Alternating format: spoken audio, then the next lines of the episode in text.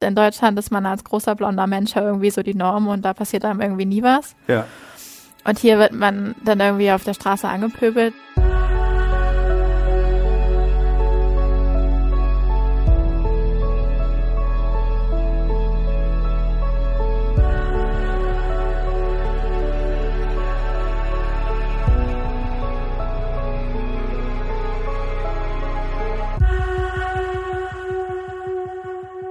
Herzlich willkommen bei einer neuen Folge des äh, Thilo Mischke Uncovered Podcasts. Äh, ich befinde mich noch immer in Grönland, ähm, in der Hauptstadt Nuuk.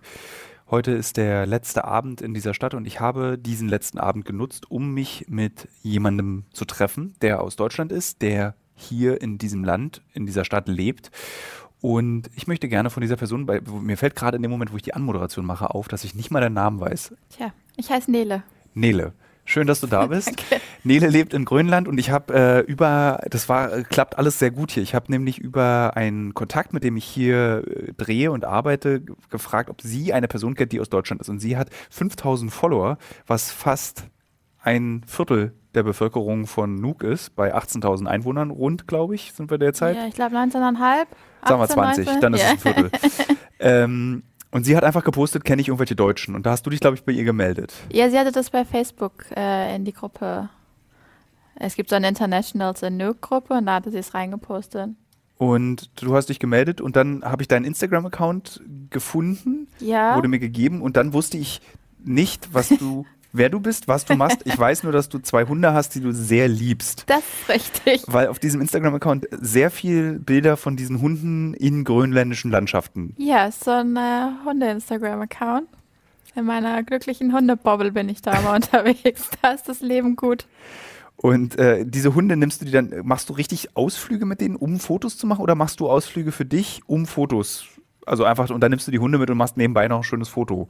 Ähm, also ich habe ja einen kleinen Hund, einen Chihuahua, damit hat das alles angefangen damals.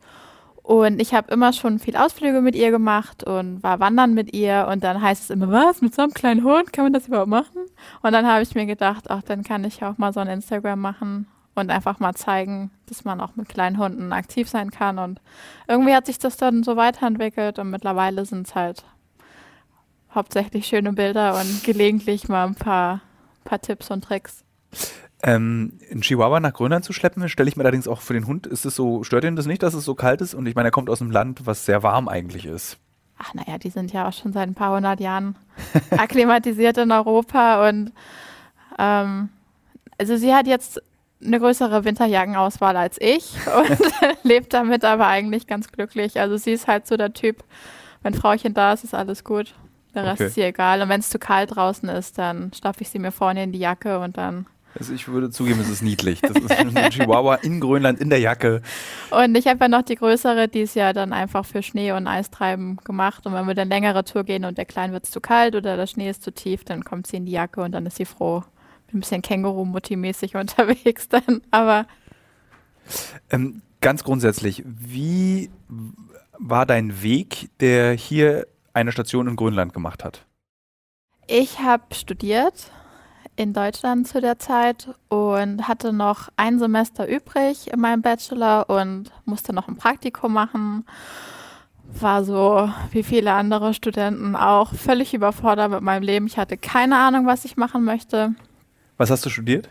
Skandinavistik und europäische Ethnologie im Bachelor. Und dann hatte ich irgendwie so eine mittelschwere Nervenkrise. Und dann hat meine Mama gesagt, du Nele, du kannst doch Dänisch geh doch einfach nach Grönland. Und ich war so, Grönland, ist klar. Aber dann irgendwie war das dann so in meinem Kopf. Und dann, je länger ich darüber nachgedacht habe, desto cooler fand ich die Idee tatsächlich eigentlich. Und bin dann 2018 im Herbst hier rübergekommen für mein Praktikum. Wo hast du ein Praktikum gemacht? Im Nationalmuseum. Ah, da gehe ich morgen früh um 8 drehen. Ja, sehr schön. Ja. und ähm, ja, dann habe ich meinen Freund kennengelernt, der lebt hier oben. Und dann bin ich ja erstmal wieder nach Hause, habe meinen Bachelor geschrieben und dann neun Monate später alles verkauft, was ich besitze. Ich hatte noch zwei Koffer und zwei Hunde im Gepäck und bin jetzt seit zwei Jahren wieder hier oben. Ist dein Freund ein Däne oder ein Inuk? Äh, halb grönländisch, also Inuk und halb norwegisch. Äh, okay. Ähm, war es schwer, wenn man, also ich stelle mir, also wenn Leute nach Berlin ziehen im Herbst, ist das oft eine richtig, wirklich große Mutprobe, wenn dieser Winter dann eintritt und es ist feucht, kalt und dunkel die ganze Zeit. Hier ist es ja nicht so feucht, aber dafür sehr kalt und sehr dunkel. Ähm, wie war dieser erste Herbst für dich hier? Okay, äh, unpopular opinion. Aha. Ich mag es lieber, wenn es dunkel ist. Also ich finde es total toll, wenn es früh dunkel wird und spät hell und Also ist der Sommer für dich hier die Hölle, wenn es nie dunkel wird? schrecklich. Also ganz schrecklich. Ich kam überhaupt nicht klar auf die Sommermonate, wenn es die ganze Zeit die Sonne scheint. Das nervt mich einfach wirklich richtig doll. Ähm, aber der Winter, den mag ich ganz gerne. Also so mit den Nordlichtern und nachher im Winter die ganzen Lichterketten und Weihnachtsdekorationen und finde ich irgendwie schön. Wie verhinderst du, dass du, dass diese, ich meine, diese Dunkelheit hat ja auch echt ne, wirklich eine Wirkung auf den Körper. Also man wird einfach etwas äh, träger, müder, schwächer, manche auch trauriger. Was, was tust du dagegen? Lichterketten und Hunde reichen oder? Äh, Vitamine mhm. und äh, keine Ahnung, es klappt einfach. Also klar, ich schlafe mehr, ich gehe früher ins Bett oder stehe mal eine Stunde später auf. Als Studentin hat man ja nicht so die Verpflichtung meistens. Ähm, aber im Grunde habe ich jetzt nicht das Gefühl, dass das mich mega doll negativ beeinträchtigt, im Winter hier zu sein. War das das, was deine Mutter eigentlich meinte, wenn sie meinte, geh mal nach Grönland, äh, guck dir das doch mal an, damit du so deinen Lebenssinn findest oder einen Sinn oder eine Aufgabe findest, dass du gleich hier bleibst? Äh, nein, ich glaube nicht. Also ich hatte jetzt nicht das Gefühl, dass sie so war, okay, geh mal weg und komm nicht wieder. Ähm, aber ich wollte irgendwie, also ich hatte schon so den typischen Weg wie alle dann, ne? Nach dem Abi war ich in Amerika und dann Auslandssemester gemacht in Reykjavik und irgendwie immer viel unterwegs gewesen und ich hatte so das Gefühl, ich war so festgefahren und irgendwie in Deutschland und kam nicht mehr so vor und zurück. Und ich glaube, was sie wusste, war, dass es mir einfach gut tut, nochmal komplett raus, irgendwie mal ganz neu das Leben zu sortieren. Ist ja doch schon recht anders hier oben, dass man eben einfach mal aus seinen ganzen Strukturen so rauskommt und mal ein bisschen was Neues erlebt, mal ein bisschen neue Perspektiven auch auf Dinge bekommt vielleicht. Wie waren die ersten vier Wochen, als du hier ankamst? Aufregend. Also das war einfach nur aufregend irgendwie.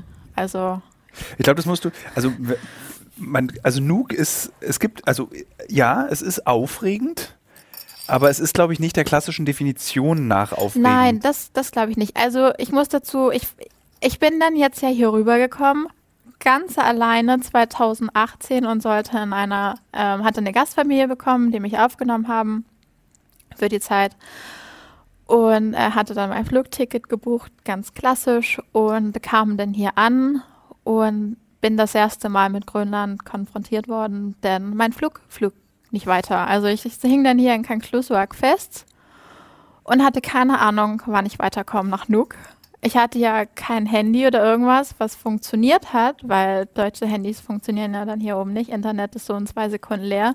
Musste dann erstmal rausfinden, wann ich überhaupt in Nuuk ankomme, wie ich denn jetzt Kontakt zu meiner Gastfamilie herstelle, um dem zu erzählen, dass ich nicht komme, wie geplant.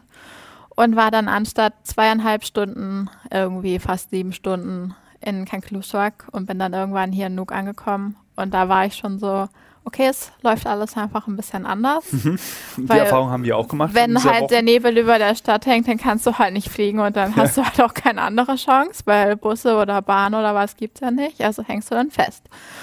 Und dann fand ich das ja schon erstmal so ein bisschen befremdlich. Aber als ich dann hier angekommen bin, ist es halt einfach wirklich anders. Also ich hat, wusste gar nicht, was ich mir vorgestellt habe. Man hat es natürlich gegoogelt, ne? Ist ja klar.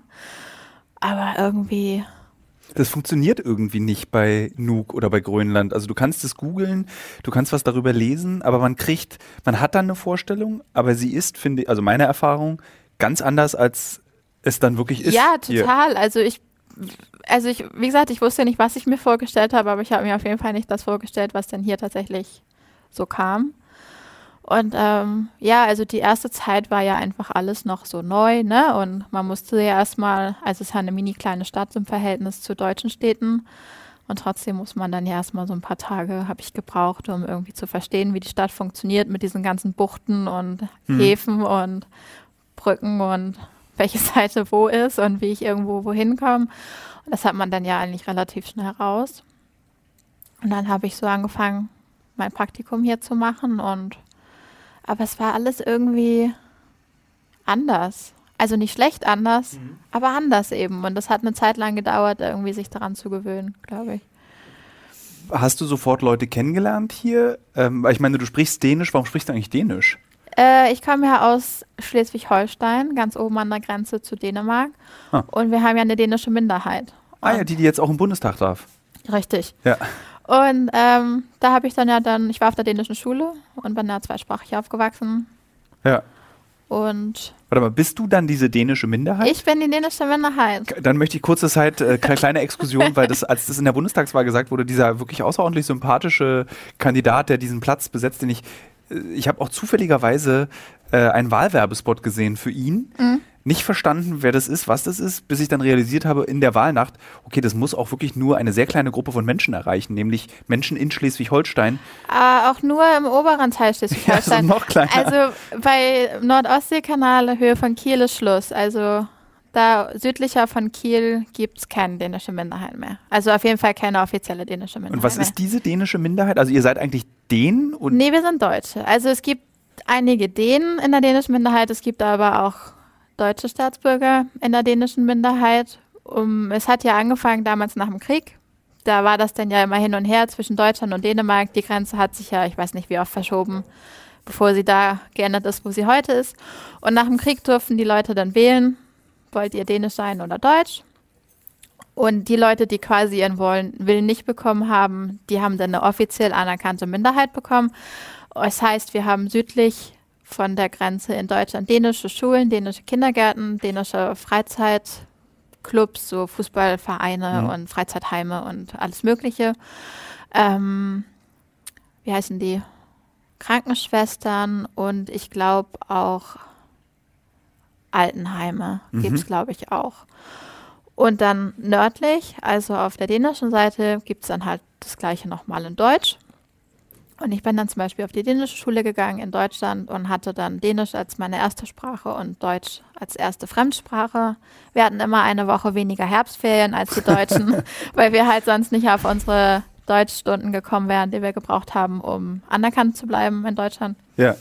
Und haben dann aber alles quasi auf Dänisch gelernt und ich glaube, dass den meisten Menschen und auch mir, also obwohl ich wusste, dass äh, Grönland ein, das ist ganz kompliziert, das ist eine autonome Region, aber sie steht trotzdem noch unter der Verwaltung von Dänemark. Ist das die richtige Bezeichnung oder ist es eine autonome Region, die, also es ist nicht dänisch, nicht mehr, aber es ist ja den, also zwischen Dänemark und Grönland gibt es einen großen Austausch so ja. zwischen Arbeitskräften und Menschen und Inuit dürfen auch zum Beispiel einfach nach Dänemark und also es ist ja so, dass äh, Grönland 2009 die Selbstständigkeit bekommen hat und jetzt ein selbstständiges Land ist im Königreich Dänemark. Mhm. Und das ist ein bisschen wie Commonwealth, glaube ich, kann man damit ganz gut vergleichen. Und dadurch, dass Dänemark ja vorher ähm, Grönland kolonisiert hatte, sind ja viele Dinge dann in Dänemark entschieden worden. Und Grönland bekommt jetzt nach und nach die Aufgabenbereiche zurück mhm. quasi. Also ich ist jetzt nicht so 100% selbstständig, aber sie haben ja ihre eigene Regierung und ihre eigene Politiker, ihre eigene Abgeordneten, die sie dann ja auch nach Dänemark schicken, die dann da im Folketing sitzen. Ist dir das, war dir das bewusst, als du hier warst, dass es diese, dieses Konfliktpotenzial auch gibt? Absolut überhaupt gar nicht. krass, oder? Ich bin auf eine dänische Minderheitenschule gegangen und ich habe noch nie was davon gehört. Also ich wusste, dass man das in Deutschland ja sowieso nicht lernt, aber ich hätte ja wenigstens gedacht, dass sie das in der dänischen Schule irgendwie mal mit so einem halben Satz erwähnen. Überhaupt gar nicht. Äh, ich war wirklich überrascht. Also auch alles, was ich gelernt habe in den letzten Tagen, ähm, was Inuit-Kultur ist, ähm, und ein schönes Beispiel war, äh, eine Gesprächspartnerin sagte mir, ja, du, du, hast keine Vorstellung, was die Leute mir für Fragen stellen. Die Leute denken, manche, nicht wenige sogar, dass wir auf Polarbären zur Schule reiten. Dass wir alle immer so, äh, dass wir diese Kleidung tragen, diese Eskimo-Kleidung und auch der Begriff Eskimo. Mhm. Ähm, aber so sind wir nicht. Und ich glaube, und sie meinte eben, die Dänen merken schon, dass diese Kolonialisierung ein großes Problem jetzt langsam wird. Und deswegen schieben sie es so ein bisschen weg. Aber äh, dann, was, was, also, was das Interessante war, sie meinten dann aber so, es ist so verletzend für uns, weil wenn wir zum Beispiel nach Dänemark gehen, als Inuit, werden wir begrüßt mit Sätzen wie, ähm, na, bist du wieder besoffen wie ein Grönländer. Das ist wohl so ja. eine dänische Sprichwort. Und äh, das verletzt die Menschen. Und das ist so, ich meine so, also mir ist wirklich so, ich meine so, habe ich noch nie von gehört. Also ich wusste, dass es da so ist, aber ich wusste nicht, dass es ein Problem gibt oder eine, eine Schwierigkeit. Ähm, ja, und dann war die große Diskussion auch über Christianisierung und warum müssen wir und dann die, eben die ganzen, die, alles, was dazu ja. gehört. Ja. Und, und, wie war, jetzt wird hier das Licht in der Hotellobby ausgemacht, äh, aber wie war das für dich dann, als du hier warst und als dänische Minderheit gelernt hast, okay, auch wir haben als Dänemark Dreck am Stecken? Ähm, nun bin ich ja dänische Minderheit und deutscher Staatsbürger. Hm, zwei Länder mit sehr viel Dreck am Stecken dann und, offensichtlich. Ähm, muss ehrlich sagen, dass ich mich aber selber immer eher so als Deutsche gesehen habe. Also ich hatte immer das Gefühl, ich bin einfach ganz normal Durchschnittsdeutscher wie alle anderen, der eben das Glück hat, eine Sprache mehr zu lernen. Und auch wenn sie sich in der Schule wirklich Mühe gegeben haben, uns alle zu dänischen ja. Bürgern zu erziehen. ähm, und viele gehen dann auch nach der Schule nach Dänemark zum Studieren und kommen halt nicht zurück und bleiben dann auch in Dänemark. Ist ja auch alles schön und gut, aber ich war dann irgendwie immer so, ja, okay, Dänemark ist ganz nett, aber irgendwie mehr dann auch nicht. Und seitdem ich dann hier oben bin, ist es noch mehr so, also dass ich dann irgendwie mir denke, okay, mir ist es dann schon auch wichtig, dass die Leute wissen, dass ich Deutsch bin und nicht mhm. Dänisch. Weil ich festgestellt habe, man kann einfacher Freunde finden, wenn man nicht dänisch ist. Wirklich? Ja. Also wir hatten zum Beispiel einmal, da war ich auf dem Geburtstag von dem Cousin meines Freundes. Und also mein Freund ist der Einzige, der halb und halb ist. Die ganze restliche Familie ist rein Inuit. Und die hatten dann die ganze Familie da und alle sprachen dann halt Grönländisch. Krass, kannst du Grönländisch oder lernst du es? Ich lerne es, aber ich kann es noch nicht. Es also ich verstehe wirklich mehr, als ich selber sprechen kann. Ähm, aber durch Corona waren die ganzen Sprachkurse irgendwie. Aber ich ja. habe jetzt einen angefangen und ich bin super glücklich, weil ich plötzlich richtig viel verstehe, obwohl ich erst zweimal da war, weil das anfängt Sinn zu machen. Ja.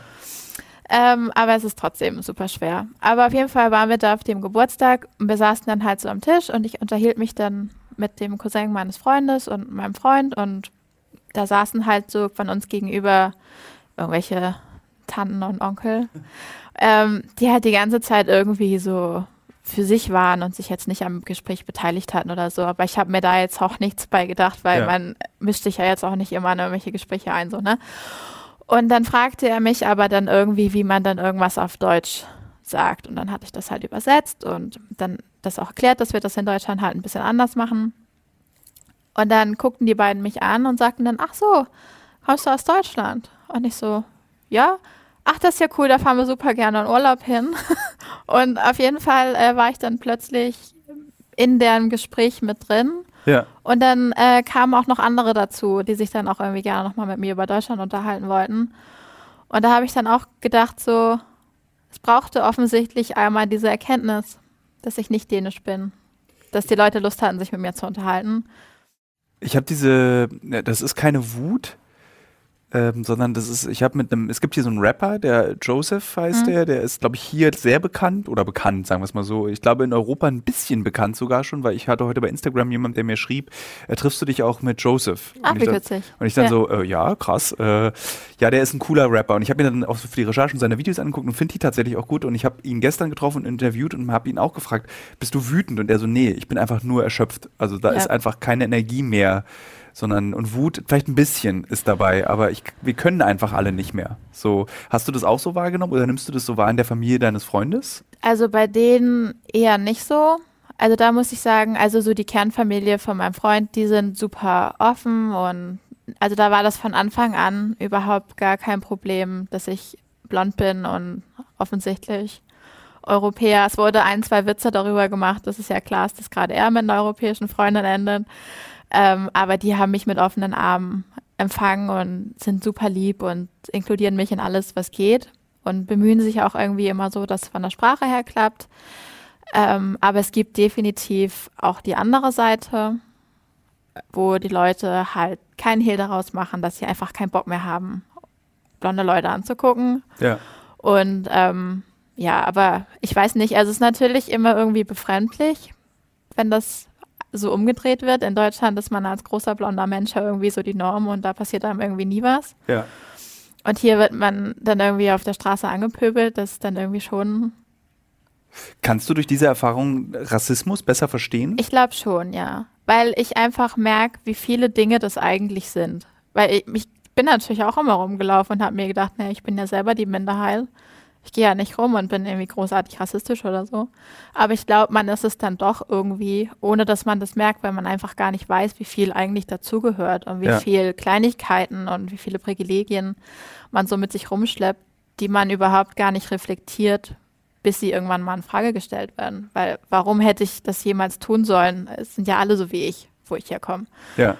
Und also in meiner kleinen Bobble da in so einer kleinen Stadt in Schleswig-Holstein, da passiert ja halt auch nicht viel. Also ich bin ja auch weit weg von größeren Städten, großen Migrationsströmen und allem aufgewachsen. Und für mich waren immer irgendwie das so ganz entfernte Themen, die irgendwie in meinem Leben gar nicht so eine Rolle gespielt haben. Und jetzt, wo ich hier oben bin, merke ich aber schon, dass da vielleicht doch ganz viele Dinge mitschwingen, die ich einfach nie verstanden habe früher. Ja. Wie krass ist das eigentlich, dass man nach Grönland reisen muss, um eine, eine der größten Probleme unserer Zeit zu verstehen? Ja, ist schon doll irgendwie. Ja. Also ich bin tatsächlich richtig froh und ich finde auch, ich habe unglaublich viel gelernt und ich werde unglaublich viel wieder mit zurück nach Europa nehmen auch. Ähm, aber es ist auch nicht immer schön und nicht immer leicht. So mit meinen. Das, du sagst gerade, willst du zurück nach Europa oder willst du, also eigentlich hast du es ja gerade gesagt, dass du wieder zurück nach Europa gehst. Ähm, ist das schon geplant, gezielt oder ist es äh, mal sehen, wann es passiert? Ähm, ich bin in einem Jahr fertig mit meinem Studium. Also ich mache meinen Master hier oben an der Uni Darf ich, worin machst du den Master? in Kultur- und Gesellschaftsgeschichte. Okay. Dann mit Schwerpunkt auf Grönland jetzt, Ja. natürlich. Ähm, und der ist halt in einem Jahr ist mein Master dann vorbei und damit dann ja auch meine Aufenthaltsgenehmigung, wenn ich nicht irgendeinen Vollzeitjob finde. Und das ist natürlich irgendwie auch jetzt nicht so einfach, einen Job zu finden hier oben, der irgendwie dann auch thematisch relevant glaub, ist. Fischer werden, also Fischer und Fischerinnen werden immer gesucht. Ja, aber ich glaube, dafür habe ich nicht studiert. Und das weiß ich jetzt auch nicht, ob ich da so meine Zukunft sehe.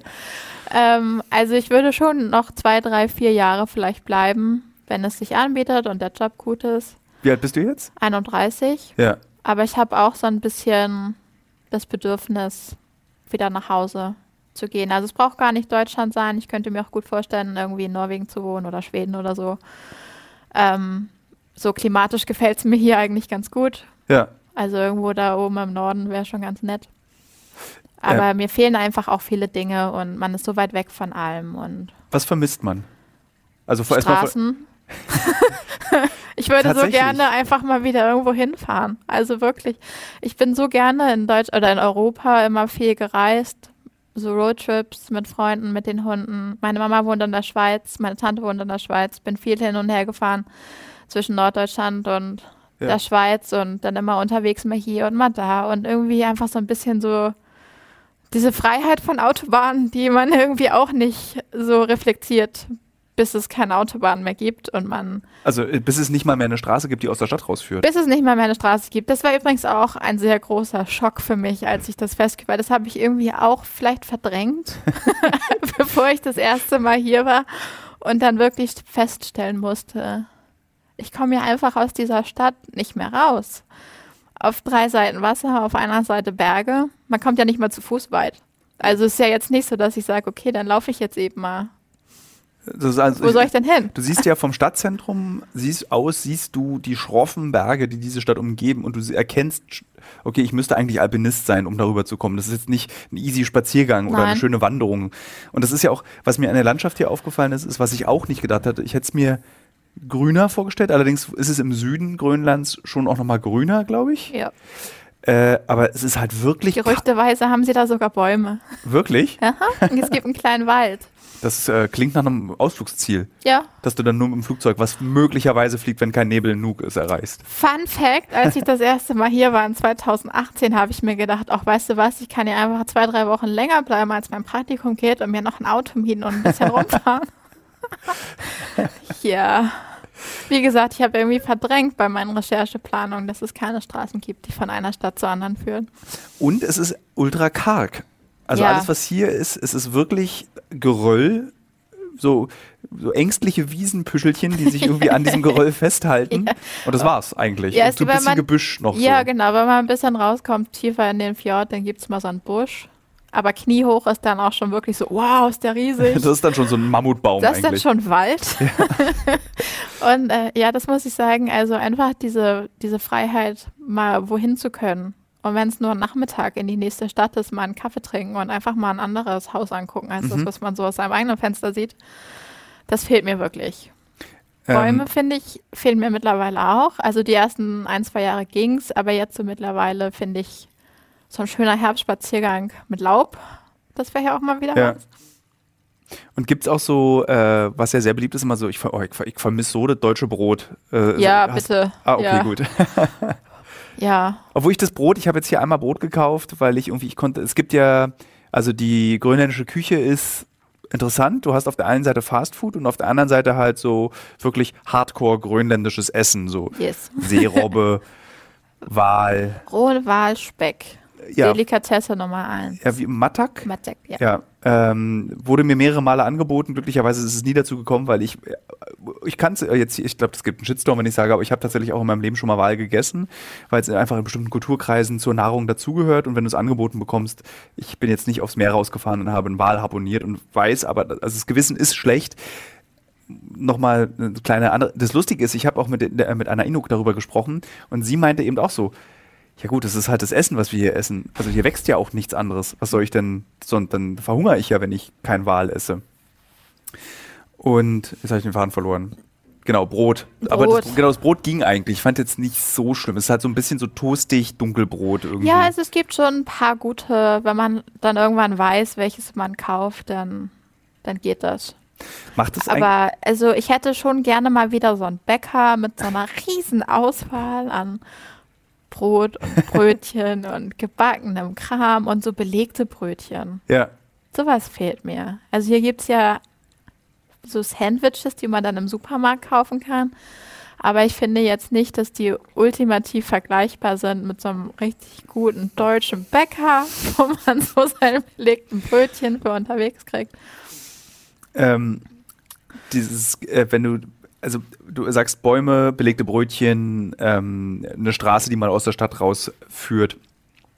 Wie geht man denn eigentlich mit so einer Sehnsucht um, wenn man hier ist? Also wie vertilgst du das, dass, dass du eben nicht so sehnsüchtig wirst, damit es dann irgendwann Heimweh wird, sodass es irgendwann unerträglich ist? Also ich finde, Heimweh ist zum Beispiel Liebeskummer sehr ähnlich. Also es kann sehr schmerzhaft sein, seine Heimat zu vermissen. Ähm, ich würde lügen, wenn ich sagen würde, ich habe nicht auch schon hier gesessen und völlig verzweifelt, besonders ähm, unter Corona. Und ich weiß, dass es natürlich auf der ganzen Welt ähnlich war, weil man einfach ja auch nichts mehr konnte und nichts mehr durfte. Aber hier haben sie dann relativ schnell die Grenzen einfach komplett zugemacht. Und keiner kam heraus oder rein. Und ich fand es schon schwierig, irgendwie damit umzugehen, zu wissen, dass ich tatsächlich einfach in so einem Land festhänge, weil die Grenzen zu sind. Mhm. Und der einzige Flieger, der mich irgendwie mit dem Festland verbindet, halt nicht mehr geht oder auf jeden Fall keine Menschen mehr mitnimmt. Das wäre eine Zeit lang äh, nur Cargo. Oder eben, wenn du irgendeinen super guten Grund hattest, konntest du der Regierung halt einen Antrag stellen und sagen, so, ich würde halt gerne aus und dann wieder einreisen. Aber für ich würde wirklich unglaublich gerne mal wieder meine Mutti besuchen, zählt halt offensichtlich nicht als ultimativ guter Grund und als ähm, also wenn du jetzt dänischer bzw. grönländischer Staatsbürger bist, dann kamst du ja eher noch rein, aber als deutscher Staatsbürger hattest du einfach dann wenig Chancen. Ja. Und das war schon wirklich schwierig. Also da habe ich auch nicht ähm, unbedingt jeden Tag geschafft, irgendwie die positiven Seiten zu sehen oder so. Aber so im Grunde ist es ja hier oben einfach super schön. Und ich mag mein Leben hier oben total gerne und ich genieße es richtig doll, hier oben zu sein.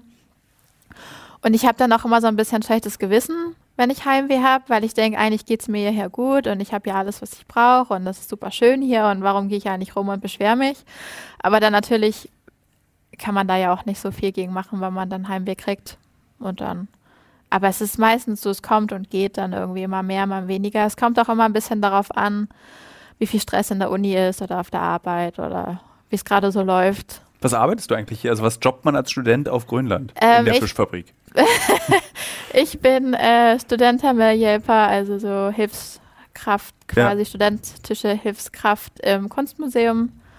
Also du bist von dem Praktikum in einen Beruf übergegangen? Nee, ich bin da jetzt zurzeit, ähm, ich habe da erst so zehn Stunden die Woche halt gearbeitet und mache jetzt zurzeit mein Vollzeitpraktikum da.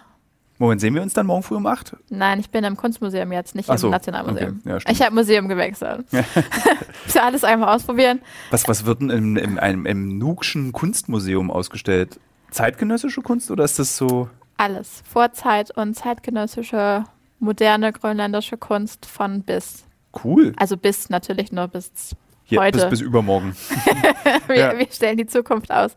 Nein, also wir haben ähm, Handwerkskunst, alles da noch so. Dann haben wir unglaublich viele, die äh, Grönlandsmäler heißen.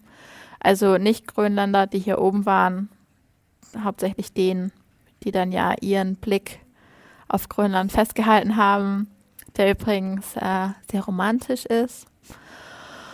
Und ähm, dann auch natürlich grönländische Kunst. Ich glaube, das Künstler. Leben hier ist tatsächlich nicht ganz romantisch. Ich habe heute in einem Restaurant gesessen und da lag ein Bilderbuch über die grönländischen Sagengestalten. Ja. Und ich habe, glaube, also ich bin großer Island-Fan und mhm. war sehr oft in meinem Leben schon in Island und ich fand schon die isländischen Sagengestalten hart mhm. im Nehmen und hart zu erzählen.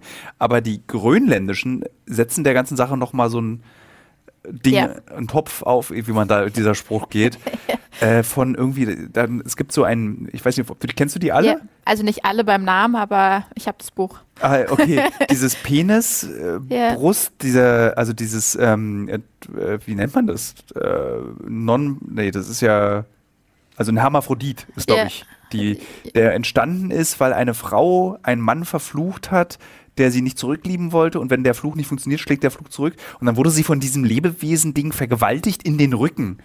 Wo du so denkst, Alter, das, wie erzählt man denn solche Märchen? So. Ja, also gibt ja doch einiges. Kennst du äh, die Geschichte von der, wie heißt die dann auf Deutsch? Keine Ahnung. Die, die Mutter des Meeres, die ja. auf dem Meeresgrund sitzt und dafür verantwortlich ist, dass genug Robben und Wale durch die Gegend schwimmen und Fische, damit man essen kann. Ist es die Geschichte mit den mhm. abgeschlagenen Fingern? Genau. Ja. Und dann gibt es noch eine. Willst du sie erzählen? Weil ich glaube, die Hörerinnen und Hörer kennen es nicht. Ah, ja, das stimmt. Also, es, ähm, ich weiß gar nicht mehr genau, wie es anfing. Ähm, ich glaube, die Tochter, die wollte nicht heiraten. Ein Raben. Ein Raben heiraten. Und wurde dann ja verbannt auf eine Insel. Und dann ist der Vater regelmäßig rübergefahren, um ihr halt Essen zu bringen. Und dann irgendwann hat sie sich gedacht, okay, das einfach echt nicht cool, hier auf dieser Insel rumzuhängen, so ganz alleine und irgendwie zu hoffen, dass gelegentlich mal jemand mir was zu essen bringt. Und ähm, dann kam eines Tages der Vater also wieder und sie hat dann versucht, ins Boot zu springen, um halt wieder mit ans, ins Festland oder zur, zur, äh, zum Dorf mit zurückgenommen zu werden. Und der Vater hat sie dann jedenfalls über Bord geschmissen und sie hat sich dann festgeklammert am Boot und er hat ihr die Finger abgehackt und diese abgehackten Finger, die sind dann ja ins Meer, also sie auch, aber die abgehackten Finger sind dann natürlich auch ins Meer gefallen und darauf wurden dann ja Fische und äh, Seesäugetiere. Ja. Heißen die so auf Deutsch? Äh, also Säugetiere, also Robben und Wale. Ja, genau. Ja. Und die sind dann ja die Fangtiere geworden und ja. Und sie sitzt jetzt noch immer da unten auf dem Meeresgrund weil sie konnte dann, hat, hat halt Kiem gekriegt und kann jetzt da unten leben. Das ist die, glaube ich, die freundliche Version der Geschichte, dass sie Und ähm, ja, aber es ist ja so, dass wenn die Jäger erfolglos sind oder die Wale nicht kommen, die Robben nicht kommen, ähm, die Fische ausbleiben, dann hat das damit was zu tun, dass man sich nicht an alle Regeln, an die Tabus gehalten hat und dann verfilzt ihr Haar oder es sammelt sich Dreck in ihrem Haar. Und da muss der Schamane runterreisen zu dieser Frau und die Haare kämmen und sauber ja. machen, damit die Fische und die Wale und die Robben wieder durch dieses Haarnetz durchkommen können, damit sie wieder gefangen werden können. Es ist irgendwie schön, aber es ist auch unfassbar unheimlich. Mhm. So, und ähm, ich, äh, also ich habe hab das Gefühl, umso weiter nördlicher man kommt, umso grausamer werden die Sagen. Ja. So, wir haben so Rotkäppchen, auch grausam, aber okay. So, ihr, ihr, ihr da oben habt, glaube ich, hier meinen Fischer und seine Fru oder so ähnlich, ne? Ja. Aber das ist alles so, ja, okay. Aber das ist ja alles irgendwie noch so, da wird ja keiner irgendwie von seinem Bruder vergewaltigt oder an ja. einem Hund verheiratet oder sonst irgendwelche Finger abgehackt und Aber ich habe, zurückgelassen oder als, so. als ich dieses Buch gelesen habe, ich hatte, von dem ging so eine ganz krasse Anziehungskraft aus, weil das so wirklich so äh, außerhalb meiner Vorstellungskraft von solchen Geschichten ist. Das fand ich sehr schön.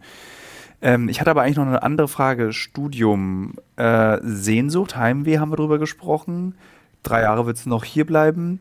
Ähm, gibt es etwas, was, wenn du zurück nach Deutschland kommst oder in Skandinavien irgendwo leben wirst, was du vermissen wirst an Grönland? Die Gemütlichkeit. Hier ist ja einfach keiner eilig und ich finde das so schön. Also, so als äh, guter Deutscher ist man ja irgendwie immer unter Strom, weil man immer irgendwas muss. Bei wehe, man sitzt einfach nur rum und macht nichts. Man könnte ja irgendwie sich weiterentwickeln in der Zeit. Und hier ist es einfach total okay. Also jetzt ist halt keiner eilig und auch auf der Arbeit ist einfach alles irgendwie entspannter, was man heute nicht schafft. Das schafft man dann eben nicht. Und mh, wir haben ja jetzt Nuuk Nordisk Kulturfestival nächstes Wochenende. Und da kann ich schon merken, da sind schon einfach Sachen, die müssen dann auch, die müssen dann auch fertig sein und dann wird auch eingehauen und dann bleibt man noch mal eine Viertelstunde länger, um seinen Kram fertig zu machen. Ähm, aber so im Grunde, wenn jetzt nicht gerade irgendwie so ein Mega-Festival ansteht, dann ist einfach super entspannt. Als ich hier das erste Mal mein Praktikum gemacht habe in 2018, da war ich dann natürlich immer super bemüht, meine Aufgaben so gut wie möglich zu machen ne? und auch so schnell und ordentlich und wie man das eben so macht. Und dann irgendwann sagt er zu mir so, also der Mitarbeiter, dem ich zugeordnet war, er sagt dann so, Streber. Alter, arbeite mal langsamer. So viele Aufgaben habe ich nicht, um dich hier bei Laune zu halten. Du bist jetzt in Grönland. Chill. Und ich war so, okay, kriege ich trotzdem noch einen ordentlichen Zettel mit nach Hause, dass ich das gut gemacht habe. Ja, darüber macht dir mal keiner Sorgen. Aber jetzt chill mal so. Diese, äh, hast du deinen Freund kennengelernt während des Praktikums, so dass du entschieden hast, ich bleibe hier oder war das, ich komme nochmal privat her und Nee, fahre ein wir bisschen haben im uns Kreis? kennengelernt, als ich hier war. Ja.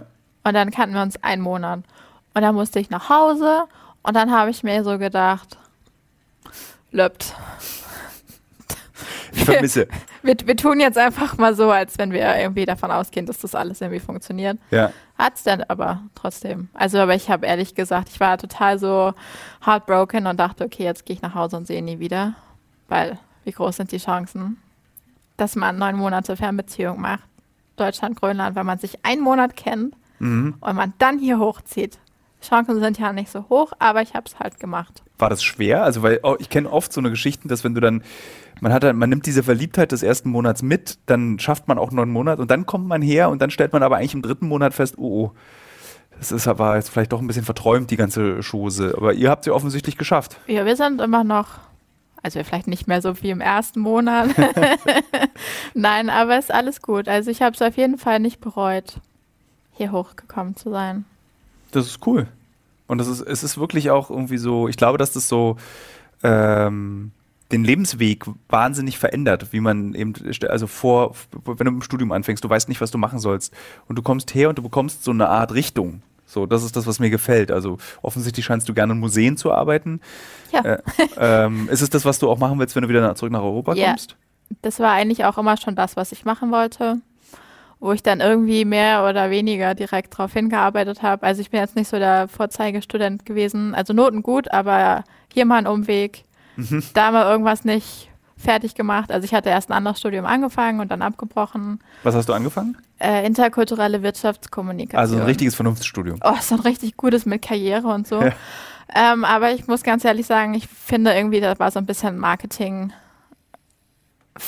Also das klingt, klang super cool, das Studium. Und das war letztendlich einfach nur Grammatik und Politik.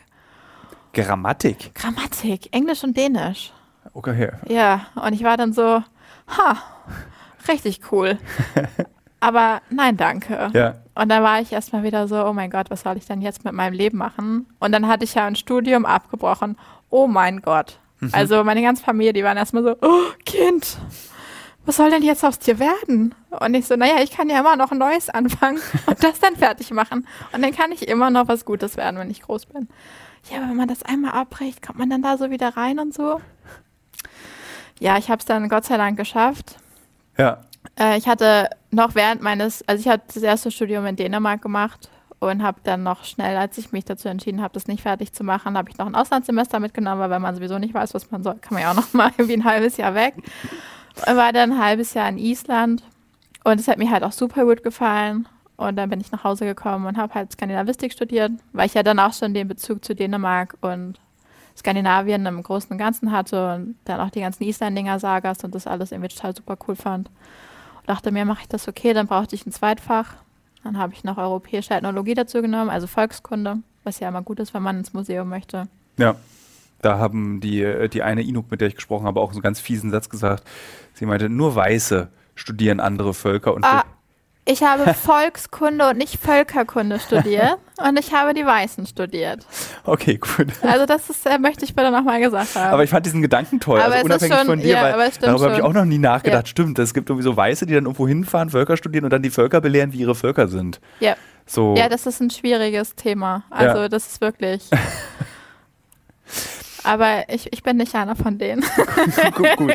Äh, gut, dass die Hörerinnen und Hörer das jetzt wissen. Sie, eigentlich war er schon längst, ach zum Glück, dann kann ich weiterhören. ja, oh mein Ähm, Gott. Ich will dich auch gar nicht so lange noch weiter aufhalten, aber so zwei, drei Fragen habe ich noch, weil ich das schon sehr spannend finde. Es ist auch schon spät, es ist halb zehn und äh, es ist dunkel und wahrscheinlich bist du schon eigentlich seit zwei Stunden im Bett, weil es schon dunkel ist. Naja, aber so jetzt langsam wäre meine Okay. Bettzeit. Also ich bin schon groß, ich bleibe manchmal bis zehn oder halb elf wach. Hm. Ähm, und zwar würde ich gerne wissen, was macht man eigentlich in Nuuk, wenn man eigentlich nichts machen kann?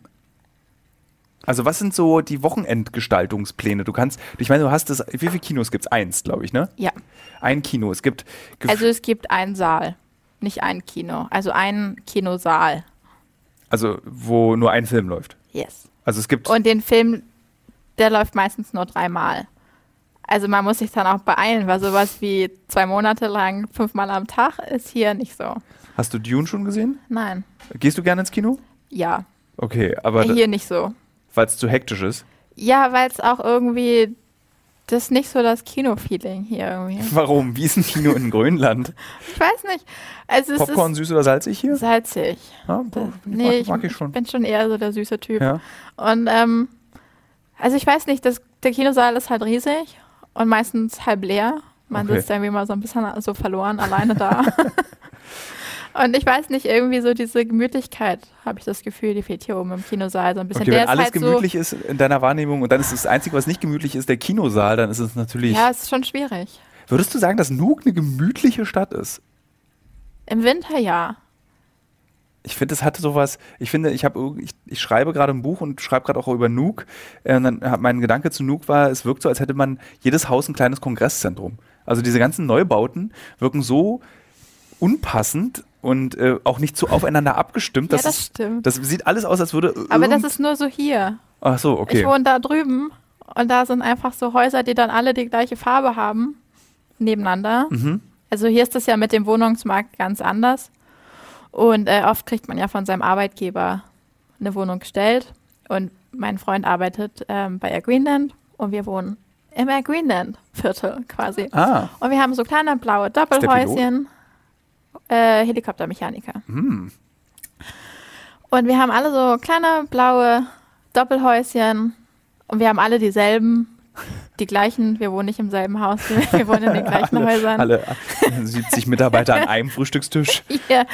Und ähm, ich weiß nicht, ich finde das da oben bei uns sehr gemütlich. Und wenn man dann hier so durch den älteren Teil der Stadt geht, gerade im Winter, hier ist irgendwie so eine Tradition, die kommt übrigens von den deutschen Herrn Hutt. Leuten, die hier oben waren, mit den äh, Weihnachtssternen im Fenster. Hm. Und da leuchten überall die Weihnachtssterne im Fenster und die Nordlichter leuchten und Lichterketten und Schnee und Okay, das klingt sehr ist gemütlich. mega gemütlich. Ja, Der Sommer nicht so. also hier in Downtown ist eher Nuuk so ist es eher so ein bisschen oll, aber bei dir, Ja, ich habe mich auch gefragt, wer ein Hotel hier hinbaut. Also ich, also mein Freund die ganze Zeit so, das ist voll dicht an der Stadt, das ist eine super Lage. Und ich denke mir so, das ist halt irgendwie so Industrie, ja, man guckt ja hier auch, also jetzt Autohäuser und so Ja, man- Baustellen. Man und guckt so raus und hier vor unserem Hotel ist direkt auch so eine Autoleiche und es ist schon, es ist schon sehr schrumpelig, alles, was hier so um uns rum ist. Aber das Hotel ist sehr nett und die Mitarbeiter sind ganz toll. also ja, das Hotel aber ich finde so, der Ort ist irgendwie so ein bisschen, Ja, es ist ist halt so ein bisschen wie so ein uraltes Industriegebiet. Es ist ein Industriegebiet. Und dann, ja, aber so irgendwie so alt. Ist ja jetzt auch nicht so mega modernes Industriegebiet. Nee, das ist da so, vorne, Ne? schnitzt jemand Knochen im Übrigen, als, äh, also hier diese. Dubilak-Figuren. Genau. Mhm. Äh, hier, dann hast du vollkommen recht, so drei Autohäuser, bei, wenn man sich so fragt, es gibt sehr viele Autos in einer Stadt, die sehr klein ist und eigentlich keinen Weg nach draußen. Das finde ich auch toll. Ich habe heute auch einen Porsche gesehen und frage mich, warum? Ja, es gibt hier auch so einen tiefer gelegten roten Sportwagen. Warum? Ja, das frage ich mich auch, zumal man den ja irgendwie nur vier Monate im Jahr nutzen kann, weil Rest der Zeit ist halt alles vereist und voll Schnee. Und dann kommst du halt nicht weit mit so einem kleinen. Und ich glaube, die längste Straße, die gerade ist, wo du mal so beschleunigen kannst, ist, ich würde sagen, einen Kilometer lang, anderthalb. Also eine gerade Stück Straße. ja, wenn du halt draußen nach Engelbut fährst. Ja. Ja, Das war's. ja.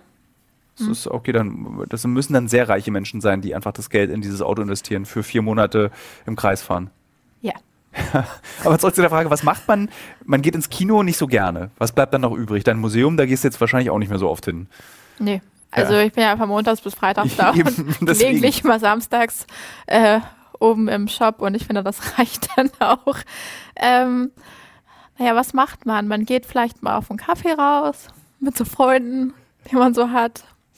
Ähm, dann isst man vielleicht mal Abendbrot mit der Familie. Also man wird dann eingeladen zu Onkel und Tante und so, macht den Familien. Und ansonsten ähm, kann man stricken und lesen, Netflix Ich fände es sehr schön, wenn die Hörerinnen und Hörer dein Gesicht während des Erzählens sehen könnten, weil, du, weil du so auch danach ringst. Stricken, lesen.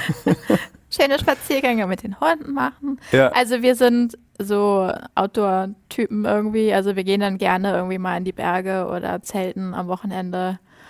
Ähm, aber es ist dann auch manchmal ein bisschen schwierig, mich bei Laune zu halten, weil es halt immer dieselben vier Wege sind. Mhm. Und ich denke mir dann immer so, ah, ja, cool, lass uns einfach dahin gehen, wo wir immer hingehen. Weil warum nicht? Aber das, damit unterscheidest du dich eigentlich auch nicht. äh, Das ist auch in der Großstadt, glaube ich, in Berlin ist es so, dass man auch eigentlich immer dieselben Wege geht. Also ich gehe eigentlich auch mal ins selbe Café, äh, gehe dieselben, Ja, aber- denselben Weg. aber- Ja, Aber du hast die Möglichkeit. das stimmt. Und das ist das Schöne. Weil wenn du jetzt plötzlich eines Morgens aufwachst und dir denkst, boah, heute fahre ich mal 300 Kilometer im Zug und guck, was dann passiert. Du kannst es ja machen. Ich nicht. Und das ist manchmal sehr schwierig. Aber dann freue ich mich über die Aussicht, die ich dann habe, wenn ich dann mein Zelt zu dem ewig selben Platz hochgesteppt habe. weil es eigentlich wirklich schön ist. Und freue mich über die Berge und die Aussicht. Und man hat halt auch wirklich viel Zeit, so Dinge zu machen, wie einen Hunde-Instagram-Account zu führen. Weil, ne? Ja. Du hast auch gar nicht wenig Follower. Du hast, glaube ich, so um die 5000 Follower. 5700 und ein bisschen. Das ist hier auch, glaube ich, ganz wichtig. Also eigentlich mit jeder Inuk, mit der ich mich getroffen habe, ähm, oder jedem Inuk, äh, wurde mir immer gesagt, wie viele Instagram-Follower sie haben. Das fand ich, hat mich, äh, das scheint so eine sehr wichtige Währung zu Schon- sein. Ja. Und wenn man so richtig cool ist, hat man Snapchat. Hm. Viel funktioniert hier über Snapchat. Okay. Ich habe keinen Snapchat. Ich auch nicht. Ich bin super außen vor immer. Ja, ich bin so raus bei Snapchat und TikTok. Ich glaube, Instagram ja, ist TikTok das, bin ich auch nicht. das ist das letzte soziale Netzwerk, was ich nutzen werde, bevor ich mich dann entscheide, alt zu sein, ist Instagram. ich habe mich tatsächlich gefragt, ob ich mit 50 noch einen Hunde-Instagram-Account haben werde. Wahrscheinlich. Ja, oder? Weil sehr viele andere 50-Jährige auch noch bei Instagram sein Das habe werden. ich mir dann nämlich auch gedacht. Wir sind dann ja alle 50. Und ich hoffe nicht, dass wir so zu Spinnern werden wie bei Facebook. Also, weißt du, Facebook hat sich ja auch krass verändert. Schlimm, da bin ich auch nicht mehr viel, weil es einfach. Man kriegt ja auch so Bluthochdruck Ja. einfach, ne? Wenn man so diese ganze Dummheit der Menschen geballt bei Facebook kennenlernt. Apropos Dummheit, gibt es in Grönland Querdenker? Ja, Wirklich? ja. Also, ja, es gibt viele, die sich nicht impfen. Also hier ist ja alles gratis, ne? Kannst ja einfach zu so einem Drop-in-Impf-Dingsbums gehen und dann kriegst du deine Impfung. Brauchst dich ja nicht anmelden oder irgendwie sowas. Wir haben ja auch keinen Impfpass oder irgendwas. Du kriegst ja so eine App. Da steht Ja. da dran, dass du geimpft wurdest. Weiß ich übrigens auch noch nicht, wie ich das mache, wenn ich irgendwann wieder in Deutschland bin und den Leuten nur so eine App unter die Nase halten kann, weil ich einfach nicht mal einen Zettel mitbekommen habe, wo drauf steht, hey Nele, du bist geimpft, cool. Ähm, aber das werde ich dann rausfinden. Ähm, aber es gibt tatsächlich welche, die sind, also die halten das alles für eine große Verschwörung und äh, sind gegen Impfen. Viele oder sind das. Ah, ich glaube, das ist so ein kleiner Teil, so ein Bruchteil. Okay. Also so drei, vier Leute, die man von Facebook kennt, die halt immer irgendwie so eine große Meinung dazu haben, die dann sowas sagen wie, das Corona in der Corona-Impfung, lass dir das nicht spritzen, davon wirst du krank. Und man sich dann denkt, Das ist halt einfach genau so, wie Impfungen funktionieren. Also genau so soll das sein. Aber nun gut. Ja. Aber es sind halt wirklich eine Handvoll Menschen vielleicht. Aber es gibt jetzt hier nicht große Demonstrationen, wo sich Überhaupt mit der nicht. Polizei Es gibt überhaupt Donut gar keine großen Alter, Demonstrationen. für apropos. Polizei, ich muss dir unbedingt was, was heute passiert ist. Ich Ja. habe, das ich deswegen, also das ist wirklich krass. Das ist, ich habe heute, ähm, ist mir aus meinem Auto rausgefallen äh, meine Brieftasche, also wo mein Reisepass drin Mhm. ist, mein Notfallgeld, also eine nicht gerade mal kleine Summe, also Mhm. sechs- 500, 600 Euro, äh, alle meine Kreditkarten, also wirklich das Wichtigste, was ich habe. Und glücklicherweise habe ich da so ein Apple-Suchding drin. Das Mhm. kannst du mit deinem iPhone finden, dann findet es das, wo das, das ist. Okay, krass. Und mir ist es dann so ein paar Stunden später aufgefallen, dass es weg ist. Krass Schweiß, riesige Schweißflecken auf dem Ja. Rücken, Panikschweiß. Morgen geht's nach Hause. Wie soll das gehen? Hab dann es geortet, gesehen, okay, es ist in der Innenstadt noch. Dann fahre ich da mal hin. Dann hat das jemand bei der Polizeistation abgegeben, komplett mit allem drin. Und ich war so total geflasht. Ich meine so, okay. Also, weil erstmal war ich geflasht technisch, dass mich dieses Ding wirklich dahin navigiert hat, wo es ist, nämlich in der Polizeistation. Und auch die Polizisten, weil ich war dann so komplett aufgelöst. Ich war dann so, es ist ja kaum zu glauben. Und jetzt, es waren so zwei ältere Polizistinnen, die dann so, ja, ja, ist alles okay. Es ist Das ist so, Grönland. es, ist- wahrscheinlich ist es, Also wenn du dein Portemonnaie in dem richtigen Stadtviertel verlierst, dann passiert da nichts. na, ich habe es jetzt schon hier in Downtown Ja, verloren. das ist okay. Ja, Da wo, passiert nichts. gibt's hier, gibt's hier üble Stadtviertel? Es gibt ein, eine Straße, die ist nicht so, die ist nicht so der Burner. Da wohnen wir. Also wir wohnen nicht in der Straße, aber wir wohnen zwei Parallelstraßen zu der Straße. Und das ist halt da, wo die ähm, Leute wohnen, die, ähm, also naja, so das grönländische Äquivalent zu Hartz IV oder Arbeitslosengeld oder also Kontantpenge heißt es ja hier. Und da ist nicht so. Also dir passiert nichts. Ist jetzt nicht so, dass sie irgendwie rumgehen und aber die sind halt schon dann immer viel betrunken am Wochenende und dann Darüber reden wir tatsächlich. Äh, Lustig, Schade, dass ich diese. Kannst du mir nachher nochmal bei Instagram diese Straße schreiben? Vielleicht Ja, ja, fahre ich da morgen mal einfach kurz nochmal hin, um das zu sehen. Ja, kann ja. man am besten morgen Abend. Ja, da bin ich leider schon weg. Ach, ach nee, du kommst. Ja, aber, Ja. ja. klar, überhaupt Ja. gar kein Problem. Ähm, Weil es sind wahrscheinlich Inuit, ja, vornehmlich. ja, nur, Ja. glaube ich. Ja. Und ähm, das halt dann am Wochenende, gerade es gibt ja hier nicht einmal im Monat Geld, sondern alle 14 Tage. Und dann ist dann da alle 14 Tage am Wochenende Ramba, Zamba mit Prügeleien und sich streiten von einem Ende der Straße zum nächsten und dann so laut, dass man das auch bis zum anderen Ende der Straße hört. Zur großen Freude aller Anwohner, die das dann auch alle hören. Den gibt es irgendwie mal letztens, da war ich zum Beispiel unglaublich glücklich, da hat irgendein so Mensch einen Bierkasten mit sich rumgetragen und der hat einfach mal zehn Meter von unserer Haustür alle seine Bierflaschen auf den Fußgängerweg geschmissen. Hm. Und ich musste dann am nächsten Tag erstmal meine Hunde spazieren tragen. Und wir wohnen halt direkt an so einem Spielplatz. Da laufen auch super viele Kinder rum. Also es ist jetzt ja nicht nur so Hunde, die sich die Füße aufschneiden an Scherben, sondern halt auch gerade Kinder, wenn man das mitten in so einem Kinderviertel macht. Ähm, und da ist dann schon auch mal irgendwie so Rambazamba. Und wenn man dann da morgens am Samstagmorgen vergessen hat, fürs Frühstück einzukaufen und dann dahin muss. Also da gibt es einen kleinen Supermarkt Mhm. mittendrin und der ist halt von uns so zwei Minuten von der Wohnung weg.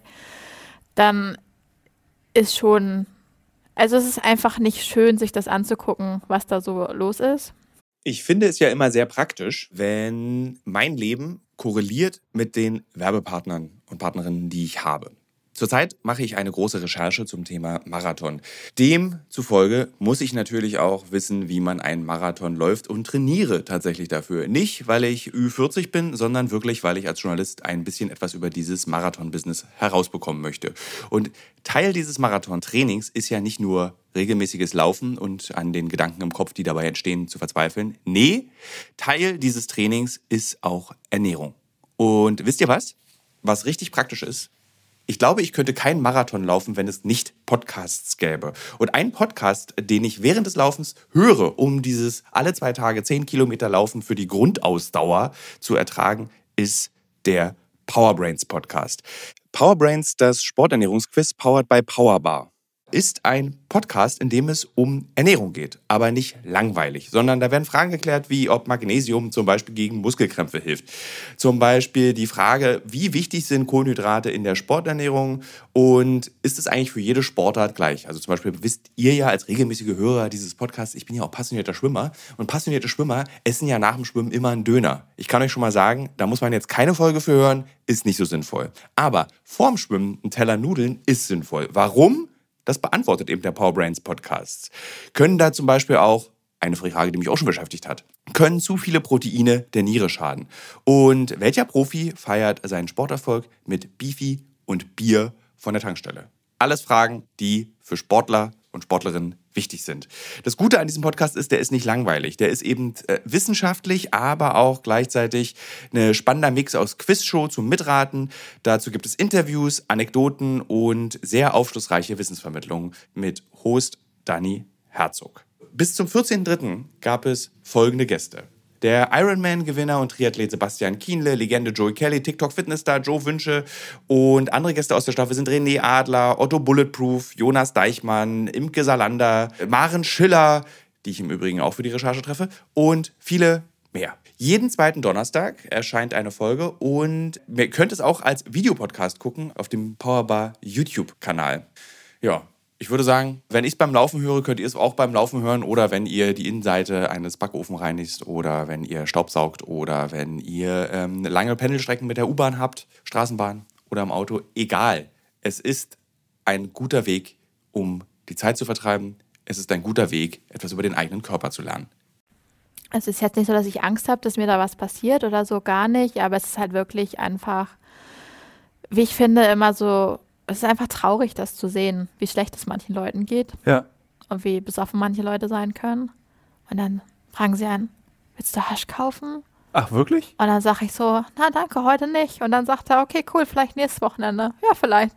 Wo kommt denn das Hasch hierher? Wird das angebaut in ich Gewächshäusern? Ich glaube schon. Ich okay. glaube, die bauen das hier in ihren eigenen Häusern an. Aber okay. es gibt, glaube ich, nur Hasch. Also ich habe mal, ich, ich bin jetzt nicht so in der Drogenszene drin, aber ich habe mir mal sagen lassen, dass es wohl irgendwann mal geschafft wurde, härtere Drogen irgendwie hier einzuschleusen.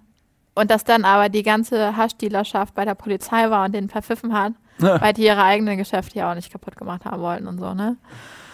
Ähm, also scheinbar ist das irgendwie dann auch so, dass die versuchen, das dabei zu behalten. Wenn du gehst in einem Jahr mhm. und äh, gehst du mit dem Wissen, du kommst wieder?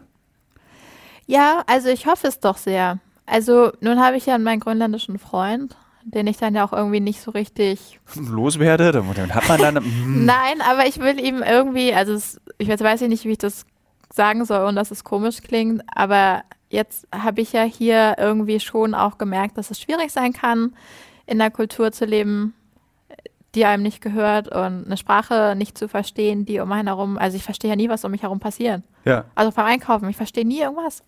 Und dann war ich letztens zu Hause in der Schweiz bei meiner Mama und habe einfach alles verstanden und es war einfach dieses, oh mein Gott, oh mein Gott. Das war, als wenn man Stimmen hört, so, ne? Weil jetzt es ist ja alles einfach so. Aber dann denke ich mir immer so, ich will irgendwie nicht so richtig von ihm erwarten, dass er dann einfach nach Deutschland zieht und dann so in Deutschland irgendwie klarkommt. Ist ja auch vielleicht auch nicht das. Dann ist es das gleiche für ihn, ja. Ja, und dann denke ich mir, wir wollen da ja vielleicht länger bleiben als drei Jahre, weil wir können ja nicht immer so, ne?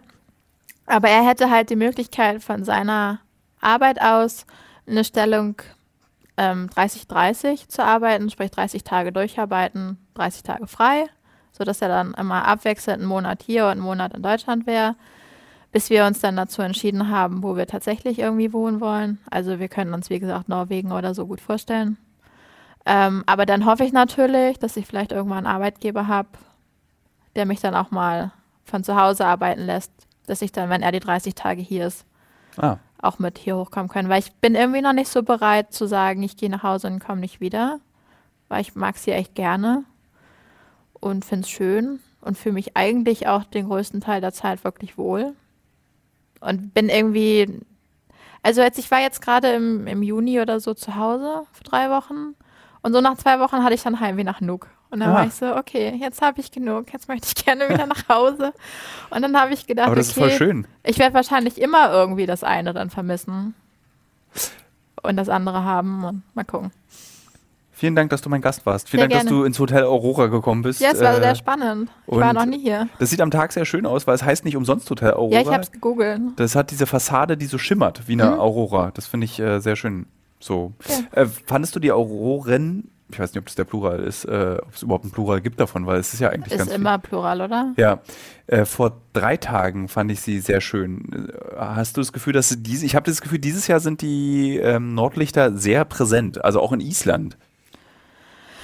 Also, äh, ich war ja auf Island und ich habe sie, glaube ich, dreimal gesehen in einem halben Jahr. Und hier auf Grönland sieht man sie so jeden Abend, wenn, der wenn das Wetter schön ist. Aber wir hatten jetzt auch mega Wetter, oder? Sonnenschein. Ja. Also, wir haben ja eigentlich. Für dich scheiße, für den Rest der Welt toll. Also ich fand es toll, dass hier Sonne scheint. Ich finde super. Also, wir Ja, haben eigentlich nonstop Regen Ach so. im September und Sturm und Schnee im Oktober. Und ich finde das eigentlich ganz angenehm, das noch ein bisschen, weil es ja noch lange genug. Ja.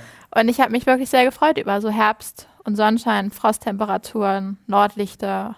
Das war, ich war, sehr, also ich habe mich auf alles vorbereitet. Kleidungsmäßig war ich wirklich so für, also für Stürme. Ich war für eisig, also weil das Problem ist, es können minus ein Grad sein und sobald es stürmisch ist, fühlt es sich an wie minus 15. So, Mhm. deswegen war ich wirklich mit ultra teuren, langen Unterhosen, hatte ich alles nicht an, weil es war zwar kalt, aber es war null stürmisch und es Ja. war einfach wirklich strahlender Sonnenschein. Ich habe immer noch Sneaker an.